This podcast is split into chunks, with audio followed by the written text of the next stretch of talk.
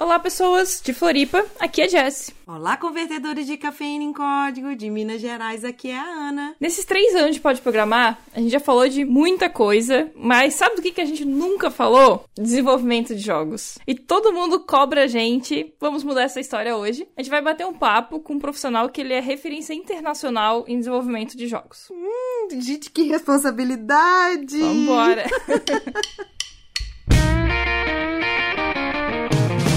está ouvindo Pode Programar.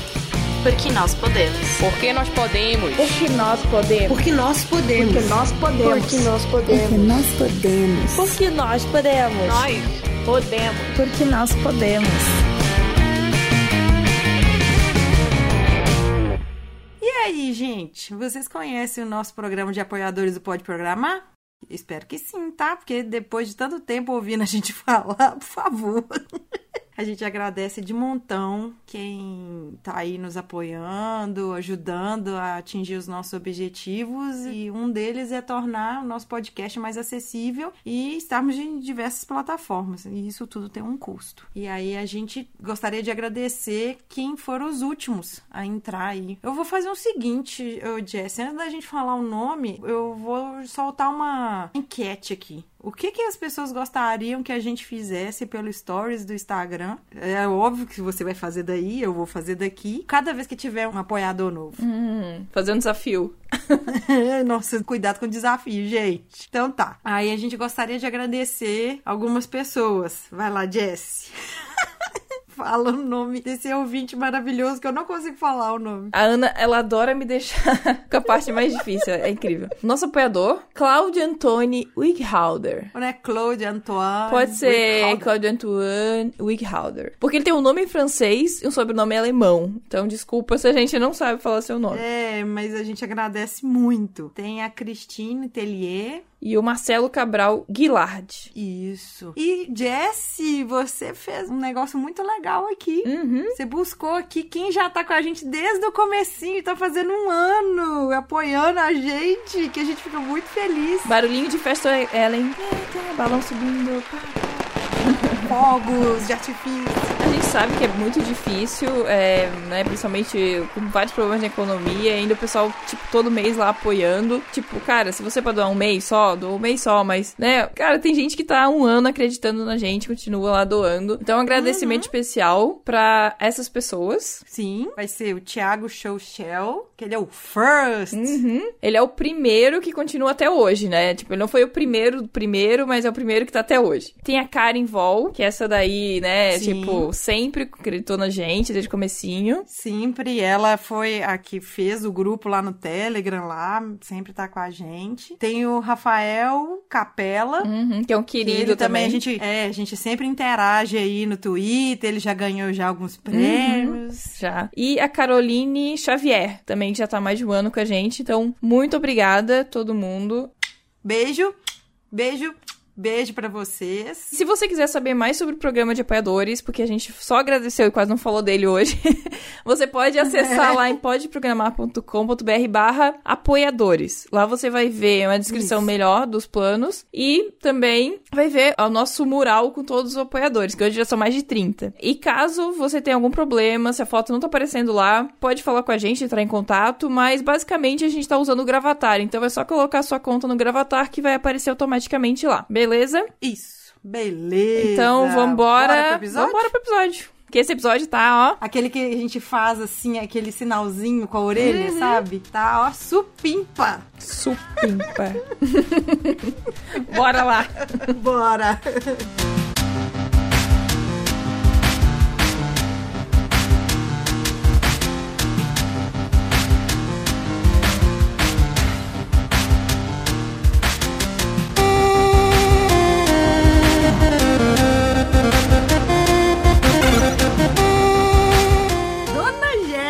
Jéssica Zanelato, nós estamos fazendo esse episódio especial número 60, três anos de Pode Programar e nós vamos fazer um programa super especial com um desenvolvedor de games. Eu não sei, eu não consigo apresentar a pessoa, não. Eu tô vendo aqui, mas eu tô assim, nervosa. Você apresenta? A gente deixa de se apresentar, né? Ah, então tá. Faça a sua abertura do podcast.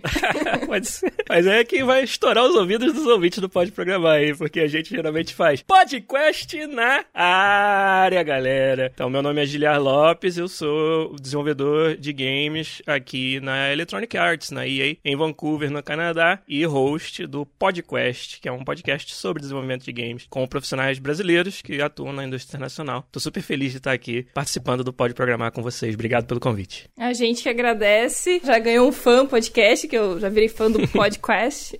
Legal. Acho que a gente pensou muito nesse tema, porque a gente vê falar muito de desenvolvimento de games e tá super em alta. né? O Brasil tá se tornando uma referência na área. E sempre surge aquela dúvida: poxa, mas desenvolvimento de games é tão diferente assim do desenvolvimento de software. Eu ouvi vários lá episódios, tentei achar alguma coisa que vocês falassem bem, bem específico sobre isso, mas não achei. ou não procurei direito, ou não ouvi todos. Mas antes da gente, acho que entrar nesse tema, eu queria saber um pouquinho da tua história, porque você tem longa, uma longa estrada aí com desenvolvimento de games. É, já trabalhou no Brasil, já trabalhou fora. Se puder falar assim resumidamente um pouquinho da tua história. Tá legal. Acho que duas horinhas gente mata. Não, tô brincando.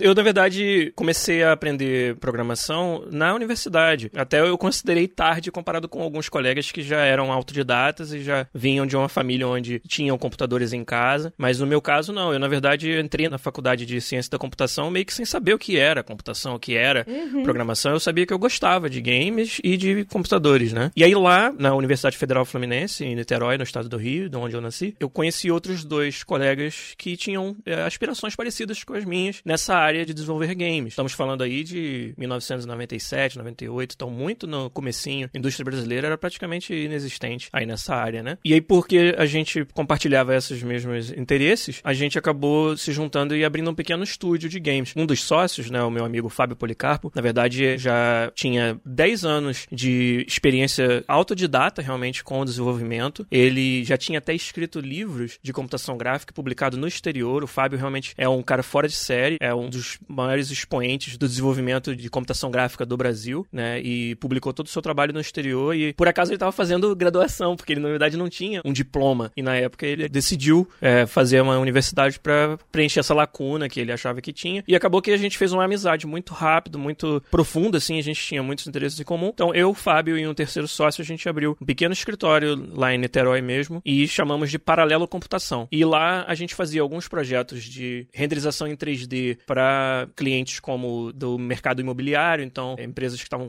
construindo projetos, empreendimentos imobiliários e contratavam a gente para fazer, vamos dizer, um tour virtual em 3D por dentro dos apartamentos que estavam sendo construídos para vender esses apartamentos. E esse foi o aplicativo que a gente começou a desenvolver por lá e que tinha muita tecnologia em comum com tecnologia de jogos, toda a parte de renderização 3D em tempo real. E foi assim que eu aprendi tudo isso muito, muito rapidamente, muito cedo. E foi uma época muito intensa. Não tinha graduação completa ainda, já estava desenvolvendo esse tipo de aplicação graças à mentoria do Fábio Policarpo, desse desenvolvedor, que até hoje é, é o grande mentor aí da minha carreira e nós somos amigos até hoje. Então nós tivemos a empresa durante sete anos, conseguimos evoluir de fazer esse tipo de aplicativo para de fato fazer ferramentas para jogos, fazer engines para jogos que hoje né, é uma área dominada pelo Unreal e pelo Unity 3D. Quem desenvolve ou já tentou brincar com jogos sabe do que eu tô falando. Sim. E, mas na época não. Na época tinha espaço para uma pequena empresa lá de Niterói, com poucas pessoas. A gente chegou a ter, acho que 12 pessoas no- em algum momento lá, trabalhando entre artistas, programadores, etc. é, desenvolvendo uma ferramenta que foi usada para se fazer várias aplicações em renderização em tempo real no mundo todo. A gente não tinha nem cliente no Brasil, porque no Brasil a indústria ainda era muito pequena, muito incipiente, né? E todos os nossos negócios eram feitos fora. Então a gente teve uma certa prosperidade com esse negócio, ele foi bem, mas a gente esbarrou aí na falta de investimento na área de jogos no Brasil, de novo, tô falando, a essa altura já era 2003, por aí, e a gente escreveu o plano de negócios, procurou investimento e não conseguiu é, dinheiro no Brasil de capital de risco para crescer a empresa e se tornar de fato um estúdio que pudesse fazer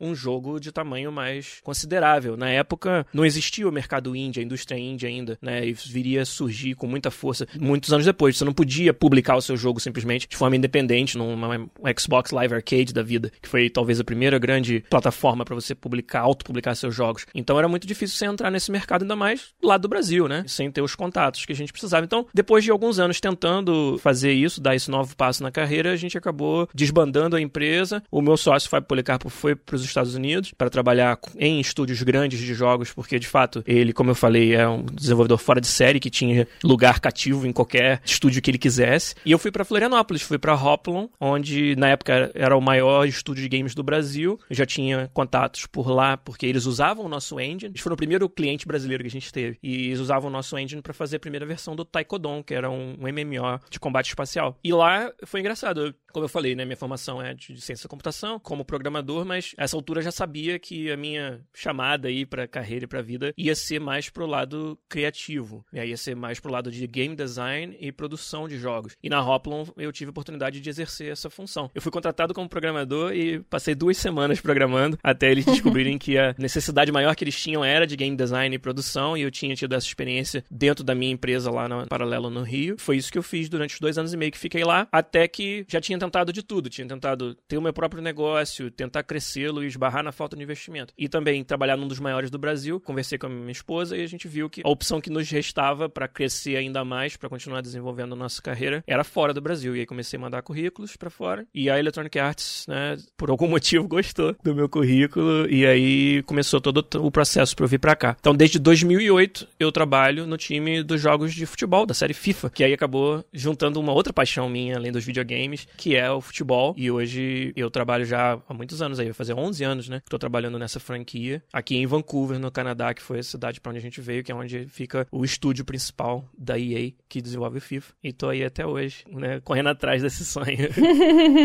E agora a Jessie vai à loucura porque é o jogo que ela joga no mínimo uma vez por semana. Sério?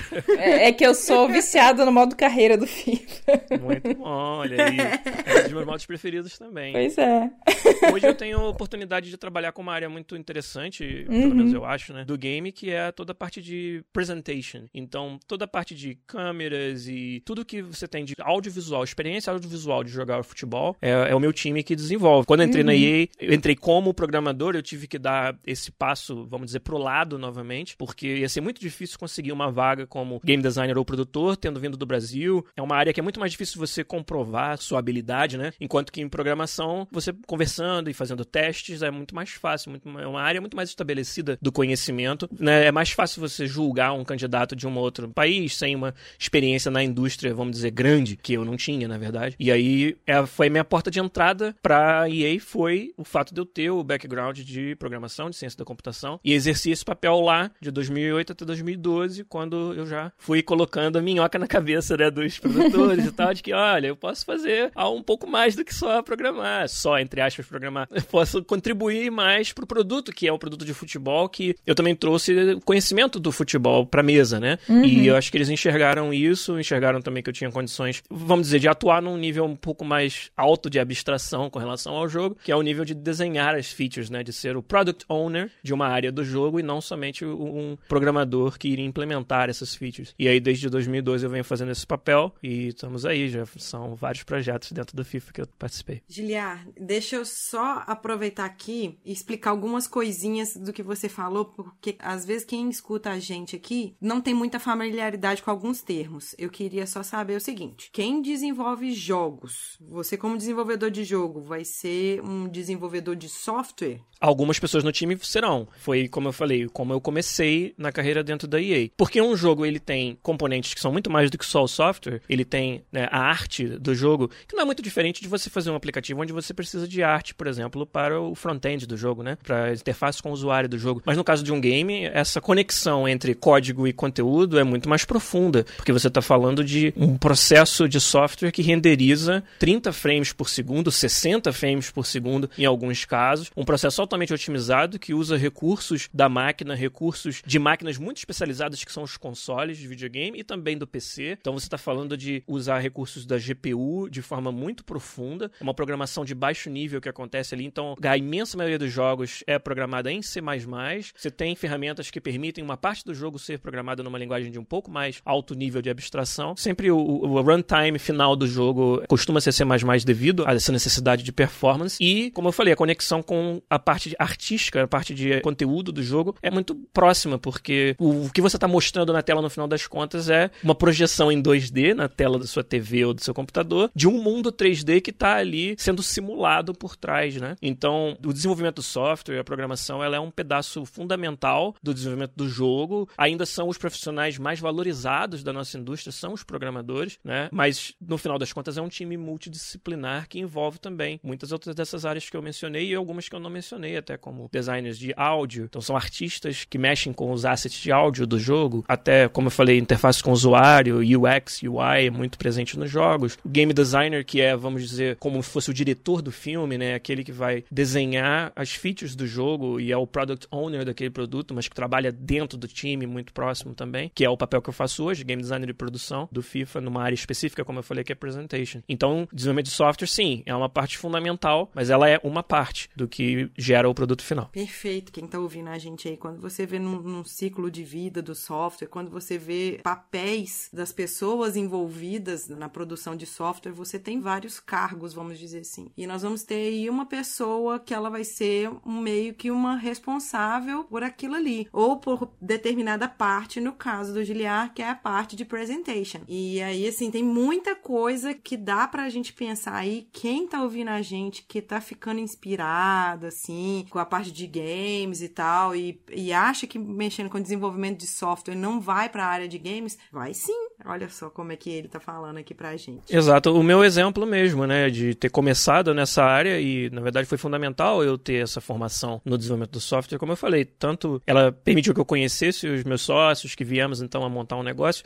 como também na hora de sair do Brasil foi a minha porta de entrada para dentro da EA. E, na verdade, eu diria mais, hoje, o fato de eu ter esse background técnico me faz um game designer e produtor melhor do que eu seria se eu não tivesse. E eu consigo conversar com os programadores na mesma língua, resolver problemas, às vezes, de uma forma mais otimizada, porque eu sei quais são os requisitos que estão por trás. Eu já tive no lugar deles desenvolvendo features do jogo, programando de fato. E isso me coloca, na verdade, numa posição de vantagem com relação até outros designers e produtores dentro da empresa que não têm esse background. Então, para mim é fundamental assim eu ter tido essa formação e acho que para todo mundo que tá pensando que pode não ser a melhor porta de entrada, pelo contrário. Eu acho que é a melhor posição que você pode estar é ser um desenvolvedor de software que tenha essa paixão pelo lado dos jogos. E a gente já até falou em outros episódios aí passado muito de quando a gente tem um papel diferente do outro, a gente tem empatia com o outro e entender quais são aquelas necessidades. E isso, uma vez que você já teve no lugar da pessoa mesmo, você consegue entender todo o processo e até facilitar ali durante o desenvolvimento daquela feature, daquela issue, não sei. Exato. Vão chegar aqueles momentos em que você vai ter decisões para tomar sobre o andamento do projeto, que é, tem muito valor a pessoa que está tomando essa decisão, ela é, saber o quanto custam as coisas, sabe? Saber que não é simplesmente falar, ah, implementa aí um novo módulo de física inteiro para bola e resolve o problema, sabe? Ter noção do custo das coisas e do que está envolvido ajuda muito, principalmente nessa hora do, da decisão de mais alto nível. Quem nunca esteve, bom, talvez as pessoas não tenham estado, mas é uma piada que a gente sempre fala, né? Quem nunca teve num projeto ou numa empresa, num estúdio de desenvolvimento, onde vem lá o, o chefe, que na verdade não sabe nada do que está sendo feito no pátio do desenvolvimento, e aí vem querer dar um pitaco ou tomar uma decisão sem saber, na verdade, do que se trata aquilo. E é, eu acho que os produtores e designers que têm mais sucesso, pelo menos nessa indústria de games, são aqueles que vieram desse background de desenvolvimento, porque tem esse atalho para saber o que significa cada decisão que está sendo tomada a fundo. Né? É, sabe que não é só um botão, né? Exatamente. E que também não é pastelaria, né? Você pedir em um minuto tá pronto. Exato, isso aí. Giliar, você falou do, do C++, mas que outras linguagens, assim, que hoje são utilizadas no mercado, tipo, ah, 90% C++ e o resto é só o resto? Olha, eu diria que para ser um programador dentro da indústria de jogos, você o C++ ele é imprescindível ainda, porque mesmo as pessoas que vão programar, por exemplo, no nível de um C Sharp, C Sharp é uma linguagem que também é bastante utilizada, inclusive o Unity 3D, que é um dos engines mais usados nessa indústria, a grande parte das features que você vai implementar nele vai ser usando o C Sharp. Mas aí a partir do momento que você precisar mudar uma feature dentro do engine, né, recompilar o código do engine para otimizar alguma coisa para o seu jogo específico, você vai precisar saber C++, porque é nessa linguagem linguagem que o próprio engine foi implementado, todos eles. E, de novo, é- não é por nenhum outro motivo senão a necessidade de alta performance que a gente tem em- nesse tipo de aplicação. Mas cada vez mais a gente vem crescendo o nosso cartel de ferramentas que dão a pessoas que não necessariamente sabem o C++ poder de implementar features dentro do jogo. Por exemplo, até linguagens de programação visuais, que aí vai variar de jogo para jogo, ou de engine para engine, mas em muitos casos a gente vê na indústria hoje os programadores desenvolvendo ferramentas em que um designer pode então, eh, ou até um ex-programador que se tornou designer, como é o meu caso, pode utilizar uma linguagem de programação visual, arrastando caixas e conectando entidades, e ali ele está criando comportamento, ele está criando eventos, né? E ele está criando, na verdade, funcionalidade de jogo dentro do jogo sem estar necessariamente programando. Então eu acho que é nessa direção que a indústria está indo, de você sempre ter a necessidade dos desenvolvedores de software que sabem o C++ e que vão, no final das contas, desenvolver todo o backbone do jogo, mas está muito indo para essa direção de colocar mais poder nas mãos de quem não sabe programar, mas usando linguagens, por exemplo, de programação visual. Eu tô tão feliz com você falando essas coisas, sabe por quê? Porque o que mais as pessoas me zoam por eu ser desenvolvedora .NET e usar principalmente o C Sharp é que falam comigo que, ai, você programa com mouse, só arrastando, só copia e cola. Fala assim, ai, eu sou muito mais a minha linguagem tal, porque eu faço isso, isso, isso com aquilo. Que é uma das versatilidades aí do .NET, do C Sharp, é isso, você programa games, web, desktop, Windows Forms, então assim, tem uma pancada assim de coisas que dá pra desenvolver. Quando a pessoa me pergunta, vai lá no meu perfil pessoal, pergunta assim: "Ai, Ana, em qual linguagem que eu vou aprender?" Eu falei assim, ó, você pode aprender o que você quiser, mas eu fui pro Sharp e eu tô muito feliz com ele. Nossa, você não tem noção do tanto que eu tô feliz. Eu queria pegar a pessoa e falar que tá vendo, gente? Tá vendo como é que dá pra programar copiando, Próxima vez que tiver essa conversa, você manda o link do episódio. né? Isso que você falou, eu também senti muito, é muito real, é, na diferença entre, por exemplo, o desenvolvimento que a gente tem na academia versus na indústria. É, na academia eu vejo muita gente levantando essas bandeiras de eu gosto da tecnologia X, ou eu gosto da linguagem Y, e até criando esses grupinhos né, dentro da universidade que eu via muito acontecer. E quando você vai para a indústria, principalmente uma indústria é, de estúdios grandes como é a EA aqui, o único interesse é em usar a linguagem ou ferramenta que é a melhor para fazer aquele trabalho, sabe? Não existe, sei lá, esse eh, preciosismo que você acabou de narrar. E a gente usa o C++ porque o C++ é a linguagem que otimiza o nosso software da forma que ele precisa ser otimizado, e mas ao mesmo tempo todo mundo tem consciência que desenvolver em C++ para o designer, para alguém com a visão criativa, cria uma barreira grande, esse cara ele não vai desenvolver ele próprio, ele vai precisar do time de programadores desenvolver, e aí você cria todo um protocolo para um se comunicar com o outro, né, que é o designer especificando e o programador implementando. Todo mundo entende que o mundo seria muito melhor e essas coisas seriam muito mais fáceis se a mesma pessoa pudesse fazer as duas coisas. E aí entram as linguagens de alto nível, entra, como eu falei, movimento para você ter ferramentas que facilitam isso. Você nem começa a ter essa discussão quando você fala da indústria, porque na indústria usa-se aquilo que é a melhor ferramenta para o trabalho e acabou. E eu senti bem essa diferença quando vim, por exemplo, da universidade para trabalhar na indústria. E é aquilo que vai dar retorno, né? A Exato. gente precisa rápido desenvolver, precisa entregar rápido, principalmente esses jogos como FIFA. Vou falar aí da concorrência, que tem o PES também, né? O Pro Evolution Soccer que... Quem? Não, nem existe Anual. esse jogo aí, Ana. Nem existe. Ó, eu, eu não vou falar nada, porque aqui em casa só rola isso. Apesar de eu não jogar nada, gente, eu sou uma negação pra jogar futebol. Isso não- Nem queiram, nem queiram. Tinha aqui em casa só um controle. Por causa da Jessie, meu marido comprou outro pra Ah, os dois obrigada. Agora a gente vai se dependesse jogar. de mim, se dependesse de mim, eu não ia jogar, não. Nossa. Porque não, não Aqui dá. em casa são quatro controles. Né? Isso leva a sério o negócio. Voltando a falar aqui de desenvolvimento, eu tava estudando um pouquinho a pauta e eu vi que tem uma linguagem brasileira que ela é usada também para programação de games. Isso aí. Eu achei muito interessante, que é a Lua. Exato. Lua que foi criado ali na PUC do Rio, né? Foi onde eu fiz meu mestrado e meu doutorado. E na época a Lua estava muito recente, muito fresco, né? No mercado e realmente começou a ser utilizada em muitos jogos como uma linguagem de scripting, né? Como uma linguagem interpretada, cujo propósito era esse, era tornar mais fácil e direto para que se produzisse comportamento de jogo sem precisar necessariamente programar no baixo nível que era o C++. Hoje eu digo que o Lua tem ficado um pouco obsoleto, assim como outras linguagens onde você tem que realmente digitar os verbos e seguir uma sintaxe muito rígida, em prol, como eu falei, de ferramentas mais visuais. Eu falei do Unity 3D, onde ainda se usa o C Sharp, e eu acho que ele está indo muito nessa direção, investindo muito no C Sharp, mas o seu principal concorrente, é talvez o maior engine de jogos que a gente tem no mercado hoje, que é o Unreal, ele já foi numa outra direção, foi na direção de você realmente ter uma linguagem visual, como eu falei, de caixinhas e eventos e fazer essa programação muito mais usando o mouse, vamos dizer assim, como você falou antes, do que o teclado. E por isso o próprio Lua, eu acho que ele caiu em desuso. Por exemplo, na EA, onde eu vejo a gente usar o Lua é mais para automatizar algumas tarefas, criar algumas ferramentas de linha de comando onde você vai fazer um processamento em bloco de algum tipo de arquivo ou asset do jogo, mas coisas acessórias. Que eu saiba, a gente não tem Lua, por exemplo, rodando no runtime do FIFA hoje. Nenhum módulo do Lua que esteja rodando quando você está rodando o FIFA, mas acho que usa-se ainda para algumas coisas durante o processo de desenvolvimento do FIFA. Mas muito interessante as pessoas saberem que Lua é uma linguagem brasileira e tá aí. Por mais que tenha ficado obsoleta para algumas situações, no seu caso, do FIFA, por exemplo.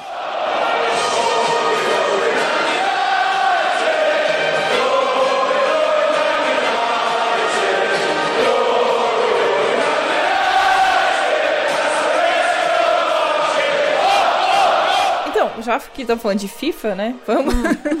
o motivador desse episódio, um pouco, foi essa questão de chegar pra gente falar: ah, eu quero saber sobre jogos grandes, não quero saber de jogos indies. Tipo, como se jogos indies fosse inferior, mas não é o ponto. É. Eu imagino que seja uma dificuldade muito grande lançar um jogo do tamanho do FIFA anual. Exato. E assim, você já trabalhou em desenvolvimento de jogos menores e de jogos que o pessoal chama de AA, não é? O triplo A é, É, o geralmente o, triplo A, maior né? que existe. Aí o duplo A, nem sei se ele existe mais.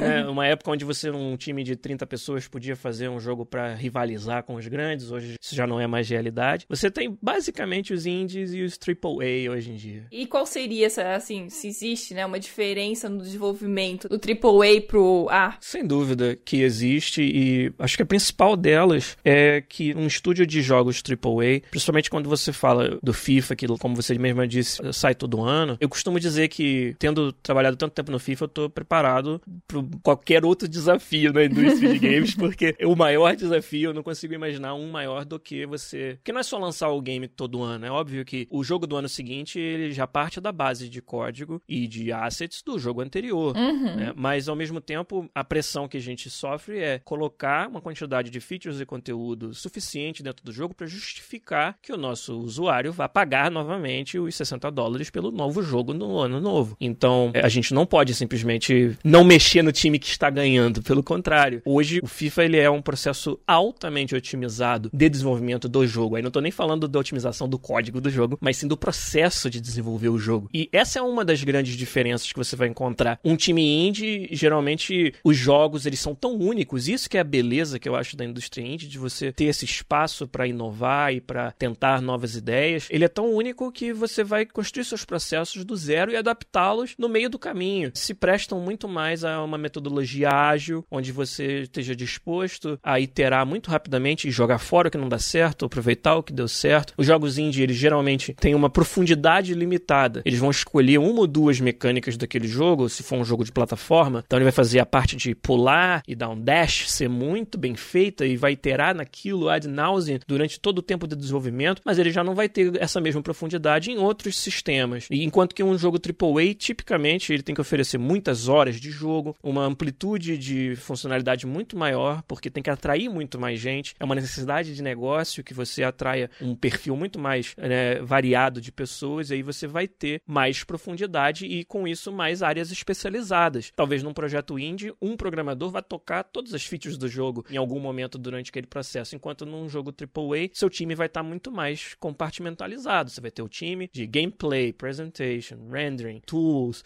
e muitos outros aí que eu poderia citar, e são exemplos, por exemplo, do FIFA. E essa é uma outra característica, que num projeto menor você vai estar exposto a como tudo funciona. Como é que a física funciona, como que o rendering funciona, como que o áudio funciona, né? Porque a maior chance é que você esteja num time pequeno onde as pessoas tenham que vestir vários chapéus. E uma empresa como a EA, que faz FIFA desde 1993, já tem toda uma estrutura muito otimizada e muito certinha para desenvolver o jogo todo ano e que para mim é um desafio ainda maior, porque se eu quiser ir lá e fazer uma mudança na física, eu não posso simplesmente fazer isso, tem que passar pelos stakeholders daquela área, para dar um exemplo. O que eu não acho que seja uma coisa ruim. Muitas pessoas falam: "Ah, eu não quero trabalhar num AAA, não quero trabalhar num estúdio grande, porque eu acho que eu vou ser uma pequena engrenagem de uma máquina gigantesca". Mas eu acho que tem um sabor muito mais especial você saber que mesmo aquela engrenagem pequena que deu um resultado pequeno dentro de um jogo, esse é um jogo que vai ser jogado por 15 milhões de pessoas, que é o alcance do FIFA hoje é até muito mais do que isso, na verdade. E você saber que os stakes do que está fazendo são tão altos quanto isso, sabe? E saber navegar dentro de uma empresa grande como a EA para ainda assim conseguir colocar valor dentro do produto, para mim é um processo que dá uma satisfação que não tem comparação com nenhum outro. Mas é onde eu acho que difere do indie é basicamente quão especialista você acaba tendo que ser e os stakes também, né? O custo de cada decisão que você toma, que é muito alto quando você tá falando de um jogo gigante como esse. Uhum. Muito interessante o que você tá falando aí. Eu visualizei aqui tanto a sensação que é pro usuário, né, para quem tá jogando, e qual que é a sensação também de quem tá desenvolvendo. No caso, você pensar num propósito seu dentro, como você falou, dessa engrenagem. Ou a engrenagem ela é um pouquinho menor, ou é muito grande, você só um dentinho daquela engrenagem toda, mas sem aquele dente, a engrenagem ela não roda direito. As pessoas às vezes não valorizam o time grande por causa disso, ou às vezes não valorizam o jogo menor por causa que não tem às vezes uma grande distribuição, vamos dizer assim. É interessante tanto um quanto o outro e tem fãs de jogos tanto só jogos indie ou então AAA e todo mundo fica feliz com isso, né? Jogar é muito bom,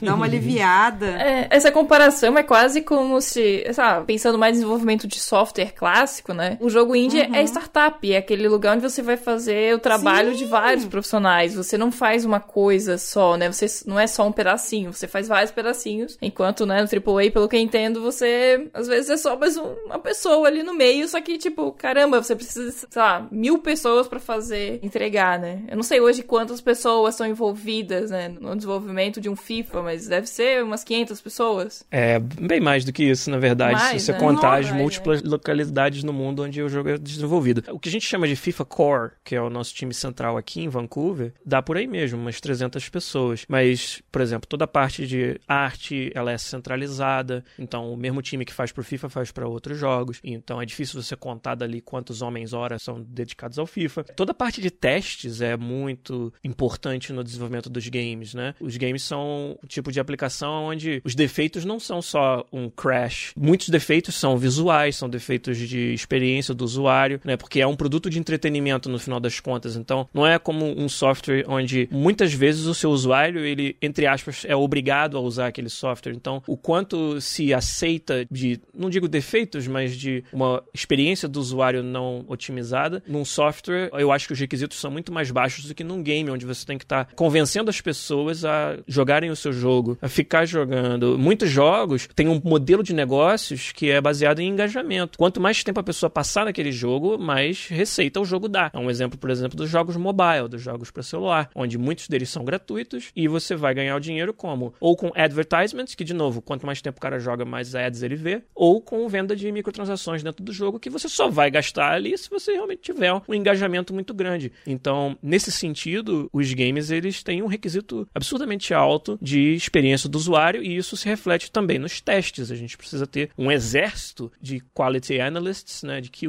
para poder validar o nosso jogo e isso, esse exército, na verdade, está espalhado em todos os continentes do mundo. Quando você está desenvolvendo o FIFA, ele está sendo testado 24 horas por dia, porque tem sempre alguém dentro de um escritório em algum lugar, seja Vancouver, seja na Romênia, em Bucareste, onde tem um estúdio grande da EA também, com 10 andares lá, e a maior parte dos andares são feitos testes. Tem na Irlanda e tem na China, testando partes diferentes do jogo. Se você contar os testadores, aí realmente explode para milhares de pessoas envolvidas. E outra parte interessante do FIFA é as pessoas que são os nossos coletores de dados do mundo real, que estão assistindo o futebol de todas as partes do mundo e coletando ali informações que vão virar o que? Os atributos dos jogadores nos nossos bancos de dados, tirando fotos dos estádios que a gente vai construir depois no game, né? Então a gente tem aí um outro exército que são os nossos coletores de dados. Muitos deles são voluntários, tem um programa que você se tiver interesse, né, qualquer pessoa pode se inscrever para ser um coletor de dados para EA. E aí os melhores deles, obviamente, acabam virando membros do time é, profissionais. Ah, que legal. Nós vamos deixar o link aqui. Vou, vou botar. Podemos. Tá vendo, gente? Olha a oportunidade que vocês vão ter de ser testadores de game. Meu Deus do céu. Se alguém que gosta de game tiver ouvindo. Não, isso não é pra vai testar, não. Ana. É pra trazer dados pro game. É, Mas você vai coletas de trazer dados. dados como? assistindo o futebol de verdade, porque vamos dizer que a EA vai trazer, sei lá, a Liga Argentina e aí precisa saber quais são os jogadores e como é que é a performance deles na vida real, porque o game ele reflete, é um game de simulação, então os nossos personagens são o Messi, o Cristiano Ronaldo, jogadores de verdade com seus atributos o mais próximo possível da realidade. Então, se o Ronaldo corre mais do que o Messi, ele tem que ser mais rápido do que o Messi no jogo também. E aí para isso a gente conta com essa rede de coletores de dados. Então, assistindo os jogos e dando valores para todos esses atributos. A velocidade, a aceleração, quão o cara é bom no passe, no chute, no chute de longe. A tabela de atributos de um jogador é imensa no jogo. E para alimentar essa base de dados, a gente precisa Nem dessa galera. É, E é claro que a gente dá uma normalizada, porque aí vem o torcedor do Corinthians e bota tudo 99 em todos os jogadores. né? então, tem Tá vendo você que joga cartola aí, ó? Tá É. vendo a oportunidade? Tá vendo? isso aí. Então a gente dá uma limpada nesses dados depois. Aproveitando, até falando sobre esse ponto, né? Uma coisa que me chama muita atenção é a parte de inteligência artificial do jogo. Isso não é só no FIFA, no UFC, ou sei lá. É que eu gosto muito da parte de jogos de esporte, né? Que a maioria são jogos de simulação. Então você sempre tá jogando contra o adversário, então tem que ter uma IA muito desenvolvida. Que até o pessoal começa a brincar e falar que a máquina tá roubando. Até que ponto, assim, o desenvolvimento disso, assim, a cada jogo ela vai melhorando. Porque eu sei que o FIFA teve uma mudança muito. Porque vai aprendendo, Sim, né? vai aprendendo. Então a gente tá falando de machine learning, a gente tá falando de IA. Como é que é isso, assim, desenvolvimento e aplicação disso de fato nos jogos? Essa de fato é uma área absolutamente fascinante do desenvolvimento dos games. E é a minha área que eu estudei na academia também. Tanto o mestrado quanto o doutorado foram em inteligência artificial para aplicações em tempo real, que são jogos. Hoje eu não exerço esse papel diretamente, mas continuo sendo uma pessoa que me interessa muito tudo isso. E você falou exatamente como é. Os jogos de esporte, principalmente os jogos de esporte em time, eles têm uma necessidade primária de você ter uma implementação de uma inteligência artificial dos seus companheiros de time e dos seus adversários também. Mas além dos adversários, que praticamente todo jogo precisa ter, nesse caso você tem os companheiros do time, porque o usuário ele só consegue controlar um jogador por vez. E então ele precisa contar com a IA para controlar os seus companheiros. Claro que tem atalhos. Quando você está jogando FIFA, você está controlando o meio-campo, você tem um botão para mandar o atacante correr para dentro da área, por exemplo, né? Ou correr na ponta. E aí isso é você meio que dando dicas para essa IA fazer um comportamento, mas você não está controlando diretamente aquele jogador. E da mesma forma, defendendo então é mais difícil ainda, porque você está controlando um zagueiro, você tem que cobrir três, quatro jogadores adversários e tentar prever para onde que ele está querendo passar essa bola e interceptar ou correr atrás. Então, depende realmente de uma IA muito elaborada. A gente vem desenvolvendo a cada ano, você tem novos features, você tem é, implementação de novos aspectos do que é ser um jogador de futebol de verdade e tornando a sua IA capaz de fazer aquilo, de pensar vários passos à frente e ler a jogada do adversário e ver que esse ponta tá abrindo para a esquerda, então eu preciso colocar alguém ali para interceptar. O goleiro é um problema de IA difícil de resolver, onde vai se posicionar para que se vier o chute ele consiga alcançar. Como que ele vai andar ali no meio dos outros jogadores para às vezes afastar uma bola com um soco, onde você tem um problema de física, de colisão complexo entre vários corpos colidindo ali, e o goleiro tem que ser capaz de chegar nessa bola, né? Então, os games no geral eles têm uma necessidade fundamental de IA, que ela é do fato de que o jogador, o poder de expressão dele, ele não controla braços e pernas do jogador. Tem um nível de abstração que você aperta para chutar, para passar, e o jogo ele tem sempre que interpretar o que isso quer dizer no contexto do jogo naquele momento.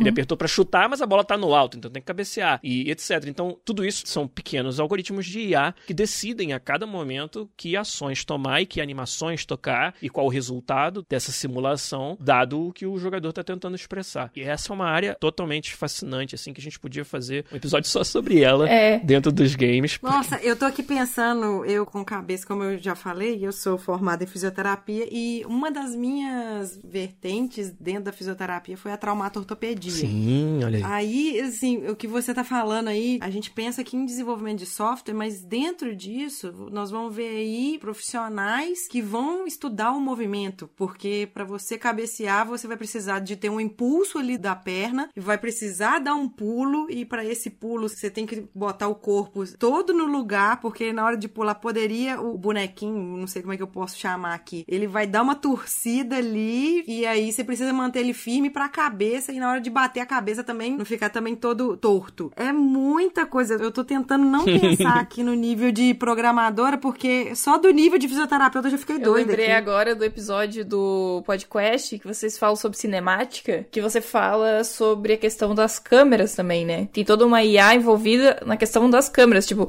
ah, qual é a câmera que vai filmar essa direção? Porque aquelas cenas que a gente vê, ah, por exemplo, chutei a bola pra fora, aquilo não tá pronto daquele jeito. Ela é criada de acordo com o que você faz no jogo. É, então, ah, então existe uma IA também envolvida nisso. Exato, essa é uma parte que eu posso falar com muito mais propriedade porque é o que eu trabalho todo dia, né? A nossa área de presentation, ela tem uma implementação de uma IA de um diretor, como se fosse o diretor da transmissão do, do jogo de futebol. Então, quando a bola tá em jogo, a gente não tem muito como fazer muita firula porque a câmera tem que ser aquela que permite ao jogador jogar o jogo. Mas uma vez que a bola saia de campo, você deu um chute, passou perto da trave e saiu. Ali, nesse momento, a gente pode entrar com as nossas câmeras de broadcasting, como a gente chama. O problema é, como você disse, nenhuma dessas cenas ela é conhecida previamente. Aconteceu do cara chutar dessa posição, a bola ir nessa trajetória, tudo isso é dinâmico. O que aconteceu no seu jogo não vai acontecer no jogo de mais ninguém. Quer dizer, Ah, né, guardadas as devidas proporções. E, e daí a gente precisa mostrar essa cena de uma forma que seja autêntica, que reflita o que o jogador, o nosso fã, está acostumado a ver na transmissão do futebol de verdade. Então, basicamente, a gente está o quê? Implementando câmeras que estão posicionadas como elas seriam no estádio real, e isso é de verdade. A gente tem essas especificações e implementa elas no jogo. Então, a gente sabe no estádio do Arsenal, lá em Londres, no Emirates, a gente sabe onde ficam as câmeras de verdade da transmissão das empresas que fazem transmissão lá na Inglaterra. E a gente faz a mímica dessas posições e propriedade das câmeras no nosso jogo. E aí implementa essa IA, que, de novo, eu utilizo programação visual para conectar a lógica dessa IA. Então a gente vai poder checar condições de jogo do tipo se o chute foi com a perna direita ou foi com a perna esquerda, se foi no gol da direita ou no gol da esquerda, se passou longe do gol, se passou perto do gol. E cada uma dessas condições pode fazer com que eu tenha critérios diferentes para selecionar as câmeras que eu quero mostrar. Mais de perto, mais de longe, de trás do jogador, de frente do jogador. E tudo isso eu tenho esse poder de expressão hoje, que é uma ferramenta que foi programada pelo nosso time para permitir que um designer como eu faça essa especificação e essa construção dessa lógica de alto nível. E aí o resultado que você vê é justamente o resultado dessa IA, pegando todos esses critérios que eu passei para ela, essas são as câmeras que você pode usar nesse contexto, e eu quero favorecer a câmera que mostre de um determinado ângulo, né? E aí ele vai escolher aquela que melhor faz isso e essa que vai ser usada na transmissão do jogo. Bem parecido com um diretor de verdade que tá lá dentro do caminhão de transmissão, escolhendo, ah, passa pra câmera 3, agora mostra na 5. E tem várias coisas engraçadas, é, que eu até mencionei nesse episódio do podcast. Às vezes você tá lá com a câmera mostrando o gol lindo e a bunda do juiz é e, e aí você tem que né, cuidar disso, você tem que saber que hora você vai fazer um corte dessa câmera pra uma outra, você tem que ter todo uma... Como é jogo, a gente tem as ferramentas pra meio que, às vezes, dar uma roubada na brincadeira. Tipo, pô, nesse shot aqui, deixa o juiz invisível, porque o juiz não vai fazer diferença na transmissão. Ele não é protagonista, Exato, né, então desse precisa mostrar o momento. juiz. É, na parte. comemoração do gol, às vezes, né? Que tipo, o cara É, exato. passa correndo, passa no meio, sei lá, de alguma coisa também. Tem uns bugs assim É. que às vezes acontece. Tem, é, a gente tem o cara comemorar, por exemplo, nos- no- nas placas de publicidade, Isso, né? Ele entra no meio da placa, ele passa no meio do jogador. Tem É, se você jogar o FIFA 19, você pode ver que nessa hora da placa de publicidade a gente botou uma câmera meio assim de baixo pra cima. Você não vê a placa de publicidade, só vê o Ah, jogador em sim, cima sim, dela. sim. Aí você não dá pra você saber se o pé dele tá em cima certinho ou se ele tá um pouquinho pra dentro. Sim, quando ele pula em cima da placa, né? Exato, são técnicas que a gente acaba usando pra dar o, como é que fala? A gambiarra sobre as limitações que a gente tem no Sim, sistema às vezes. Eu não vejo como gambiarra, sabe? Eu vejo como recurso técnico Isso aí, alternativo. isso aí. E o usuário não percebe. No final das contas, ele vai ver a cena, a cena vai ficar bonita e tal, e é isso que importa. Eu lembrei do jogo do UFC, que às vezes eles. Um entra dentro do. Exato. Um lutador entra. Exato. Tem o problema de interpretação das malhas 3D, que é um problema difícil de resolver, um problema computacionalmente complexo, que muitas vezes a gente faz aproximações. O que está colidindo não é exatamente a malha do 3D do punho do cara com todo o seu detalhe como ele é renderizado. Você tem ali um cilindro ou algo que aproxima aquele modelo, e aí é o cilindro é que bate com o outro cilindro da cabeça. Tô dando um exemplo bem tosco, não é o cilindro, é muito mais detalhado do que isso, mas só para dar uma ideia. Isso é tudo parte de toda essa implementação da simulação, que é tão importante num jogo de esporte, né? Corpos vão colidir, no caso do futebol, muitos corpos ao mesmo tempo. É bem Sim. complexo esse problema.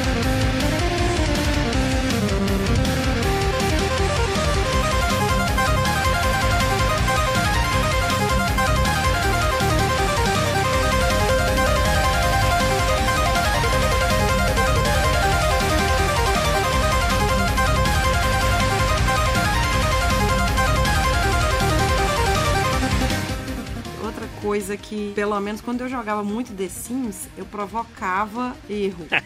tipo, você jogar, colocar seu personagem lá dentro da piscina e tirar a escada. Mas não é erro. É Sacanagem. maldade. Não é erro do jogo, Ana. É erro de você, da sua consciência, da sua pessoa.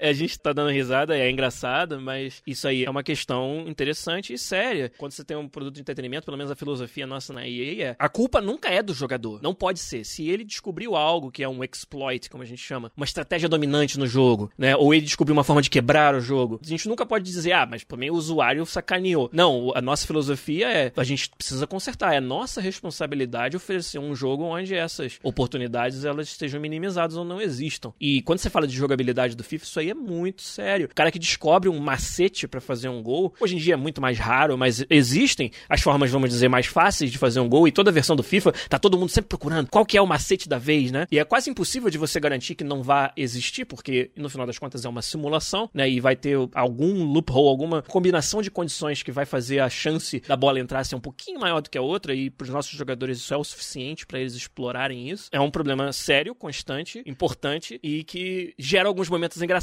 mas pra gente dentro do desenvolvimento é um compromisso que a gente tem que assumir e é um assunto bem sério, assim, muito interessante também da área que a gente trabalha, que é o balanceamento do jogo. É, até porque a gente tá falando de jogos que hoje tem campeonatos, as pessoas ganham dinheiro com isso, né? Sim, jogado profissionalmente. Exatamente. exato. Então tem que ter uma responsabilidade de todos os envolvidos, porque senão perde a credibilidade desses campeonatos, né? Exato. O que torna ainda mais desafiador pra nós é que a referência com o esporte real ela é muito viva. Todo mundo sabe com o que, que o futebol de verdade se parece. E o FIFA, como um jogo que tenta fazer a mímica disso, essa comparação ela é constante, né? Ah, essa jogada ninguém nunca ia fazer no futebol de verdade, mas o jogador do FIFA faz. Sabe? Outros games que não são baseados em um esporte real, eles têm essa licença poética, entre aspas, né? Ah, um Rocket League, onde são carros entendeu? batendo numa bola e tentando jogar dentro de um gol. Né? Ou um Overwatch, né? Personagens fantásticos, com armas fantásticas, né? Você nunca ia dizer, ah, mas não existe uma arma real que faz isso aí que o cara fez. Não, cara, é fantasia, sabe? E essa licença poética, às vezes a gente esquece o quanto ela dá de liberdade pro desenvolvedor, que numa simulação e um jogo de esporte você não tem. E isso aí é outra parte que torna o nosso trabalho muito desafiador.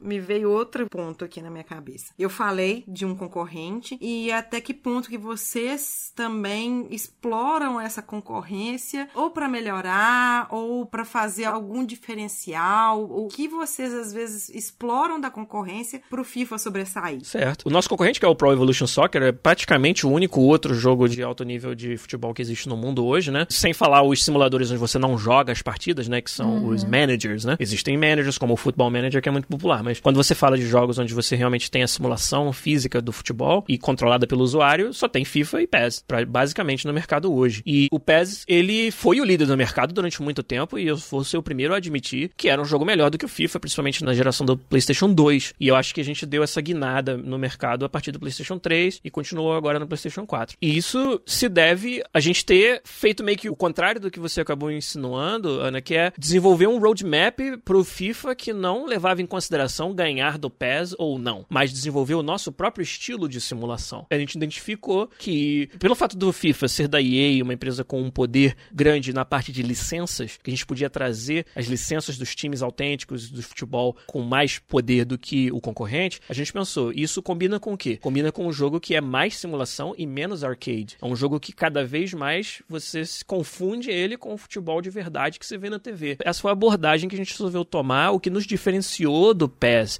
bastante. E teve um custo pra isso, que é o quê? É um tipo de jogo muito mais difícil de você implementar. Se você voltar 10 anos, os jogos de futebol, tanto PES quanto FIFA, talvez 15 anos, a bola ela tava grudada no pé do jogador, ela não existia física de verdade controlando aquela bola. Então, o resultado de um chute, de um passe, tudo era pré-determinado. Quando o cara apertou o botão, fez um cálculo matemático, você já sabe se essa bola vai entrar ou se o goleiro vai defender antes dela sair do pé do jogador. E agora não, já desde quando começamos a implementar a física de verdade, acho que foi no FIFA 2006 ou 2007, então já tem bastante tempo aí, bem mais de 10 anos. A bola tá solta no mundo e se pegar na perna e bater na mão do goleiro e entrar, entrou, sabe? E esse é um problema muito mais difícil de resolver. E o FIFA ele tomou esse passo de implementar uma física verdadeira do jogo muito antes do PES e isso acabou se tornando um diferencial muito grande. E aí, essa é a abordagem que a gente vem tendo até hoje. E ela nos deu uma liderança absoluta do mercado. Hoje em dia, o FIFA, ele realmente é muito maior do que o PES hoje em termos de venda, em termos do quanto movimenta o interesse do público. E é por isso que a gente, como profissional, tem a obrigação de conhecer o mercado. Então, eu jogo PES todo ano. Eu sabe, vou fundo em cada um dos modos de jogo deles para ver as novidades, para estar sempre por dentro. Mas o quanto isso acaba influenciando o nosso roadmap é muito difícil de acontecer, justamente porque ele é um roadmap que já está sendo implantado há muito tempo, com um estilo próprio que a gente já sabe que a gente quer é, perseguir, e acaba que ele se divergiu bastante do que o concorrente está fazendo, de forma que hoje a gente não tem tanto esse cruzamento, né, vamos dizer, de ideias. Uhum, legal, legal. Nós tivemos alguns ouvintes que nos mandaram umas perguntinhas e acabou que você já respondeu dentro do contexto, Beleza. só que eu só queria só mencionar as perguntinhas. Uma foi quais são as matérias escolares do ensino fundamental e médio que são mais utilizadas na criação de jogos. Pelo que eu entendi você falando aí, é muito utilizado matemática, física, É. biologia. Exato. Também depende da biologia. Depende também. do Claro. jogo também, se for um Civilization, história é É. importante.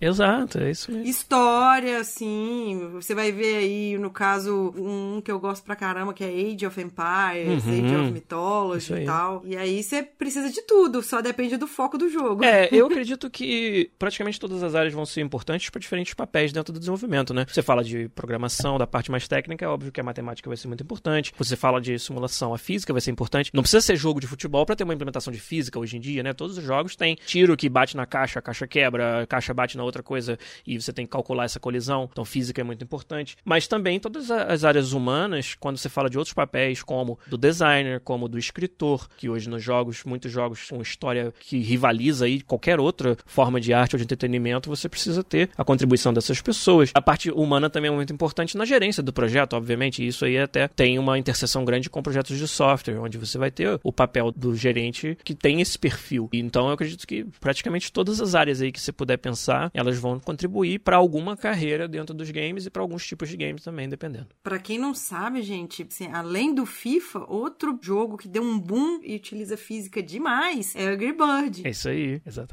No celular, hein, né? Na época onde os celulares ainda eram uma máquina com um poder de processamento muito mais fraco, o Angry Birds veio Uhum. um joguinho que basicamente o Angry Birds é um joguinho de física, né? É um joguinho de brincar com o quê? Com caixas e, e pilastras, né? E tentar derrubar em cima da cabeça do porquinho E e. força, é, Exato, toque, ângulo. exato. Muito interessante. Até acho que é um bom gancho, né? Que eu imagino que muita gente que tá ouvindo possa estar pensando, poxa, acho interessante, queria fazer meu primeiro joguinho. E a gente dá muito essa mensagem lá no podcast. Pega esse tipo de exemplo de jogos com mecânicas até simples, como um Angry Birds, e tenta fazer o seu. Você não precisa chegar até o finalmente de desenhar cada um dos bonequinhos, mas às vezes um quadrado que é a caixa e uma bolinha que é um outro objeto, e você consegue implementar ali uma simulação simples de uma física de corpos rígidos, já é algo que pode te dar um gostinho do que significa desenvolver os jogos e você vai descobrir se aquilo é pra você ou não. E com certeza você vai se divertir fazendo, né? Porque no meio do caminho o que vai ter de bug engraçado, vai ter caixa que explode no, no, no sistema de física, sai voando lá mil quilômetros por hora e tal. Vai ser divertido de fazer. E isso, às vezes, você não precisa ir muito longe, você não precisa almejar. O seu primeiro jogo vai ser o FIFA. Não, o seu primeiro jogo às vezes, não vai ser nenhum jogo, sabe? Vai ser um pedacinho de um jogo, uma técnica específica, mas que vai te dar esse gostinho, assim, e você vai descobrir se aquilo é pra você ou não. Tem uma pergunta do Marcelo que eu achei bem legal, que essa você não respondeu.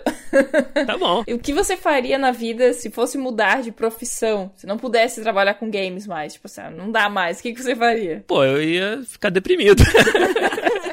É difícil essa. Eu acho que se eu tivesse. Né, ah, beleza, não tenho mais essa carreira como opção, mas eu preciso sobreviver. Acho que eu iria reverter pro desenvolvimento de software, que é algo que eu pelo menos tenho uma carta na manga, né? Que eu poderia fazer. A minha vocação ela é games, então a área onde eu vou me destacar dos demais com mais facilidade vai ser os games. Mas acho que na indústria de software daria pra eu pelo menos pagar as contas, sabe? E ter um emprego nessa área. Nunca pensei, cara, em outras coisas, porque eu fiz muitos hobbies. Por exemplo, eu fiz curso de atuação em teatro, mas era um hobby. Nunca pensei que ia viver disso, ia fazer isso pra ganhar dinheiro. Música, né? Eu gosto de aprender instrumentos. Tive banda de rock na época de segundo grau, ensino médio, mas nunca achei que isso ia ser uma profissão. Então eu tenho vários desses interesses. Agora, pra mudar de profissão, assim, acho que eu ia acabar tendo que reverter pra aquilo que eu já conheço, que eu já sei que eu sei fazer, que seria, nesse caso, o desenvolvimento de software. Boa.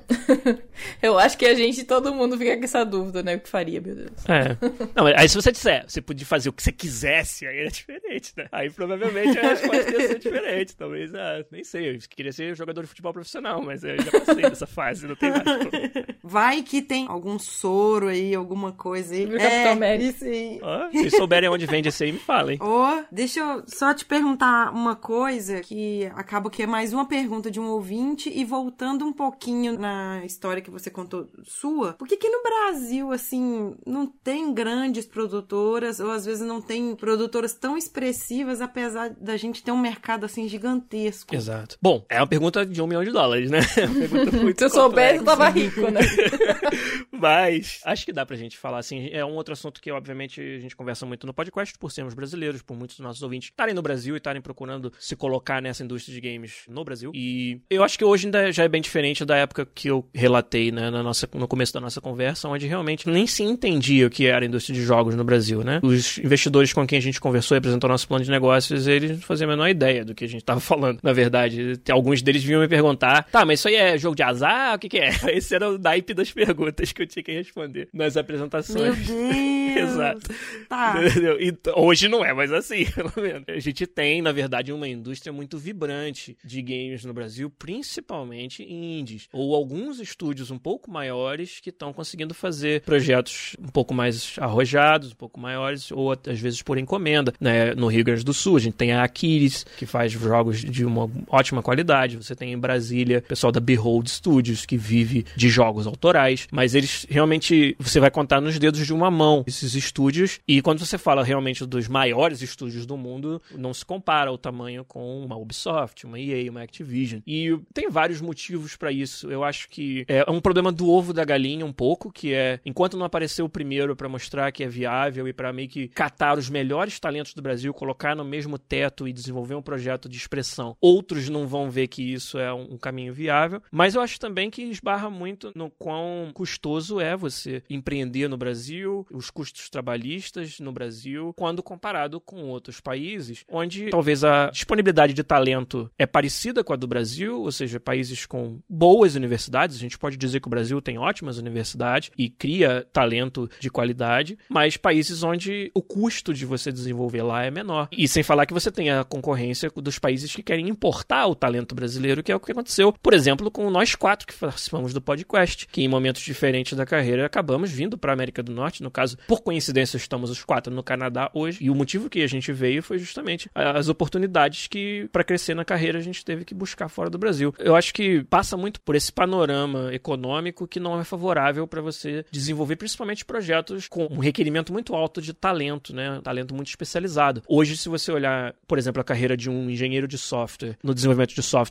entre aspas, convencional versus jogos, no Brasil ainda se paga muito melhor para desenvolvimento de jogos convencionais do que jogos, justamente porque faltam esses estúdios que vão ter os cargos premium para o profissional de desenvolvimento de software, né? Então, tudo isso aí eu acho que contribui para tornar bem difícil. O contraponto que eu faço essa pergunta é: tá, precisa o Brasil ter uma empresa do tamanho da Activision pra gente crescer nossa indústria e se sentir bem por ela? Eu não sei se precisa. Eu acho que a oportunidade de você fazer jogos mais autorais, os jogos independentes, tentar até crescer para um tamanho que hoje a gente tem uma Aquiles, uma Behold da vida, eu não vejo isso como um demérito nem do talento, nem da comunidade de desenvolvimento de jogos do Brasil. Pelo contrário, talvez você consiga ser até mais, inovar mais e trazer obras de mais valor para dentro da indústria fazendo isso, do que se você simplesmente tivesse uma fábrica de FIFA nova que é no Brasil, sabe? Então eu não sei se necessariamente a gente precisaria ter um estúdio desse tamanho para meio que sentir bem sobre a nossa indústria. Uma coisa é certa, a qualidade do nosso talento ela não deixa de desejar a, a qualidade do talento que eu encontro nessas minhas andanças em qualquer estúdio de fora do Brasil. Por isso que a gente vê muitos brasileiros, vocês falaram lá no começo, né, trabalhando na indústria de jogos fora, cada vez mais. Isso para mim é um- uma prova de que a nossa dificuldade ela é muito mais no âmbito econômico e de empreendedorismo no Brasil do que necessariamente de talento. E não tem jeito, né? Se você quer ir para fora,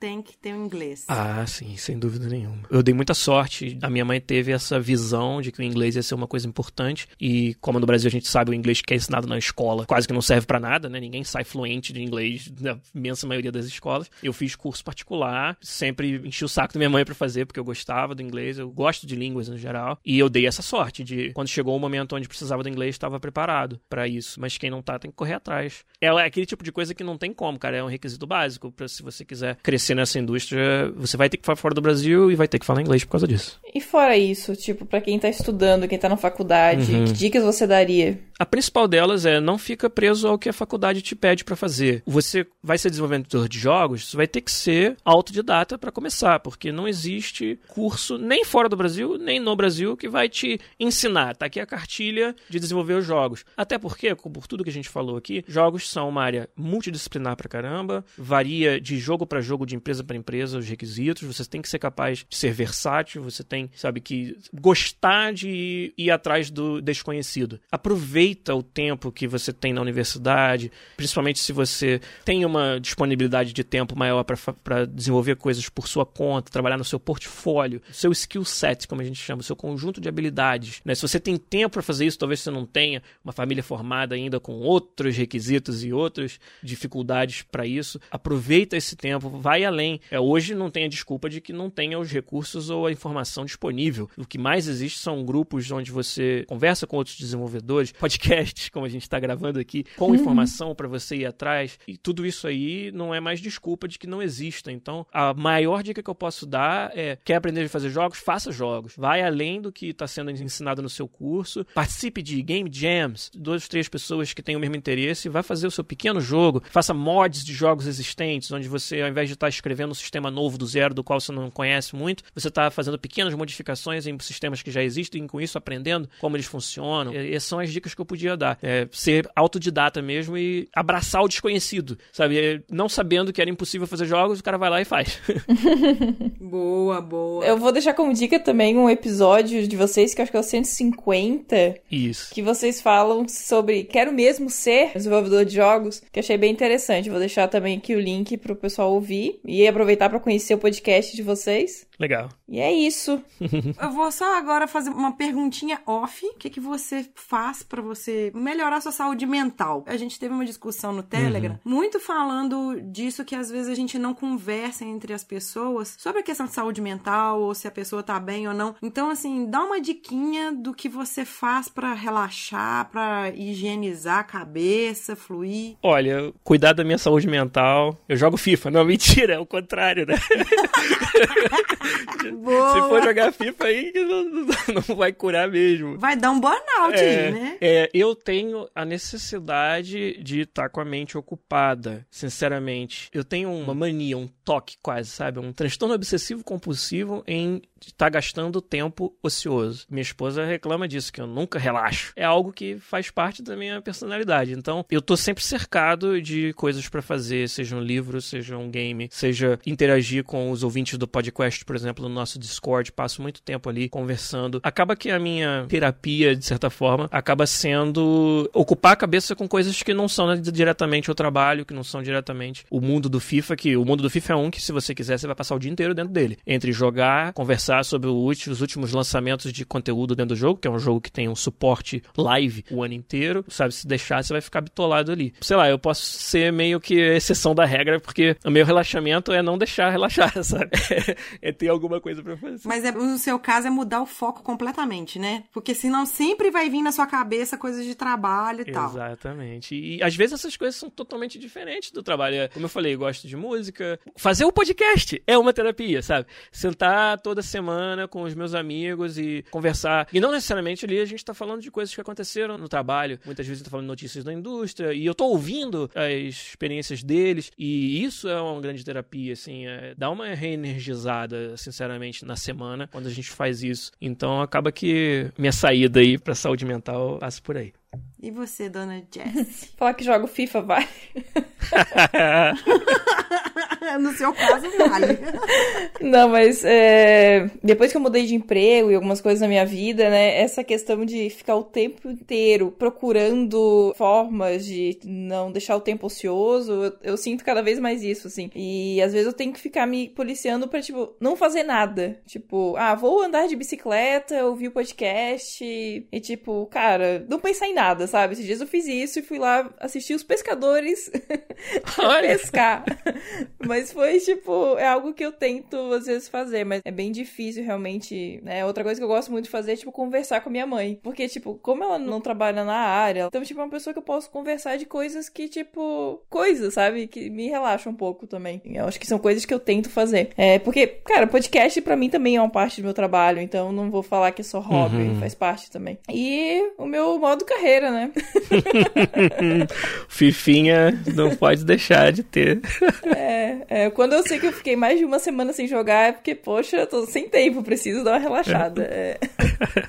Mas é isso, sim. Acho que são as coisas que eu tento fazer. que eu tento fazer, na verdade, acabou que antes o podcast era um hobby, agora ele acabou agregando muito mais na minha carreira, mas é um momento que eu tiro pra mim, o podcast. A Jessie sabe muito bem que pra mim tá cada vez mais difícil, mas é, esse momento aqui eu tiro pra fazer as minhas coisas, é nesse momento que eu não tô cuidando de casa, cuidando de filho, de marido, de nada. Tô aqui conversando, trocando ideia e eu gosto muito de trocar ideia também. E também eu gosto muito de jogar, no caso eu fico jogando Pokémon Go.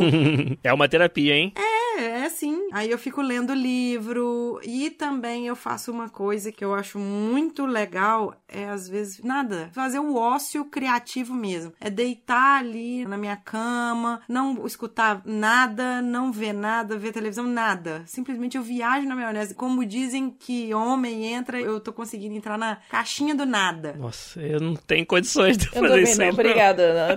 Passo, passo reto. Eu tô tentando, mas isso é bom. Eu tô tentando fazer isso aí pra dar uma relaxada. Quando você vier aqui pro Floripa, eu vou te levar pra assistir os pescadores pescando, tá bom? Isso, isso. Vamos ver quanto tempo que eu vou conseguir ficar sem mexer no celular. Ah, eu tenho só mais última pergunta pro Giliar. Vamos botar ele saia justa agora. Tá bom. Quando é que vamos ter a opção de escolher uma mulher como treinadora no modo carreira? Ih, rapaz. Opa! Acho que é aí. Tem futebol feminino no FIFA? No FIFA, Tem modo futebol carreira. feminino. Jogadores, você já pode jogar com as É, jogadoras. jogadora né? Futebol já, feminino já existe. Inclusive, recentemente a gente fez uma atualização Uhum. do FIFA 19 trazendo os times da Copa do Mundo Feminino. E treinadora, eu vou te dizer, sem revelar coisas que eu não posso revelar, que é uma vontade de não só desse ano, de alguns anos, que esbarra em outras dificuldades técnicas Eu ou imaginei. de econômicas de você trazer conteúdo dentro do jogo. Imagina assim, animações, todo o nosso banco de animações que são animações que foi feito mocap, né, captura de movimento. Tradicionalmente foram feitas com homens porque eram os tipos de personagens que a gente tinha desde sempre. E a antivisão do que a gente quer fazer no, representando personagens femininos no jogo é colocar personagem mulher na animação de homem. Essa é a, é a visão contrária do que a gente quer que seja. Queremos Marta pra fazer as capturas de imagem. Queremos. Exato. E não é nem o problema não é nem acesso às atletas. Isso a gente até consegue. Isso significa o quê? Dobrar o tamanho da nossa base de dados de animação. Então, para fazer para jogadoras já foi um esforço grande. O FIFA 16, que saiu em 2015, foi o primeiro que teve futebol feminino. E para ele sair no FIFA 16, a gente estava trabalhando nele desde o FIFA 12 ou 13, né? E o próximo passo natural para isso é a treinadora. É você poder jogar o modo carreira com uma técnica, né? Treinadora do sexo feminino, mas só vamos fazer quando a gente tiver condições de fazer com todas as animações próprias de como uma manager reagiria a cada uma das situações de jogo. Então, não posso te dizer que data que isso aí vai acontecer por enquanto. Mas é possível. Não, sem dúvida. É possível no futuro. Sem dúvida que é possível. Tecnicamente é possível. É questão realmente de quando você faz o malabarismo de todas as prioridades de um projeto complexo como o FIFA, vai ter coisas que a gente quer fazer, aliás, muitas e muitas e muitas coisas que a gente quer fazer, mas que na hora da prioridade ela fica pro ano seguinte, ela fica para um outro momento. A resposta que eu posso dar, sempre me comprometer, é que a vontade dos produtores do jogo, eu incluído, não falta. Mas quando vai acontecer, Ah, a, gente, a gente fica aguardando aí para poder divulgar. Ok, já vou fazer meu pedido de pré-compra, esperando que aí. esteja nessa versão. que eu acho que não vai estar. Eu só vou ficar na torcida, porque realmente futebol eu sou uma negação pra jogar. Mas é isso aí, gente. Obrigada, Giliato, pela participação. Nossa, a gente agradece Não, muito. foi um prazer. A gente queria, assim, imensamente agradecer você por essa participação. Você tá no Canadá e aí a gente cruzando datas pra gente combinar. Fuso horário, É, né? Que é difícil de combinar. Fuso horário, isso tudo. Então, assim, a gente agradece imensamente essa oportunidade, a honra de, de poder conversar um pouquinho sobre isso. Vontade não vai faltar, muita gente nos procurando também. E eu só queria só que você deixasse algum link, onde que te encontra. Claro. Eu acho assim que a gente só vai estreitar as relações entre o produtor do conteúdo, o produtor do entretenimento e o público-alvo é, fazendo isso que a gente fez hoje, né? Conversando sobre como é feito e tentando desmistificar muito das crenças que as pessoas têm e também incentivando que elas procurem caminhos dentro dessa indústria. Então, toda oportunidade que me é dada para fazer isso, eu gosto de abraçar com todo prazer e mais uma oportunidade foi dada hoje aqui no Pode Programar, então fico super feliz. E quem quer conhecer mais do nosso trabalho, ficou interessado em conversar sobre games, o lugar onde você conversa sobre games com profissionais brasileiros da indústria nacional é lá no www.podquest.com.br ou acha a gente também no YouTube e no Twitch, youtube.com/podquestbr ou twitch.tv/podquestbr. Beleza. E a gente, né, pode programar, nosso site podeprogramar.com.br, estamos no Twitter, também arroba pode programar, Facebook, Instagram, tudo arroba pode programar. E é isso aí, pessoal. E é isso aí, como a crise de tosse horrorosa. É isso aí, a Ana sobreviveu ao um- episódio, não morreu. tchau, Beleza. pessoal. Abraço, tchau. Tchau, gente!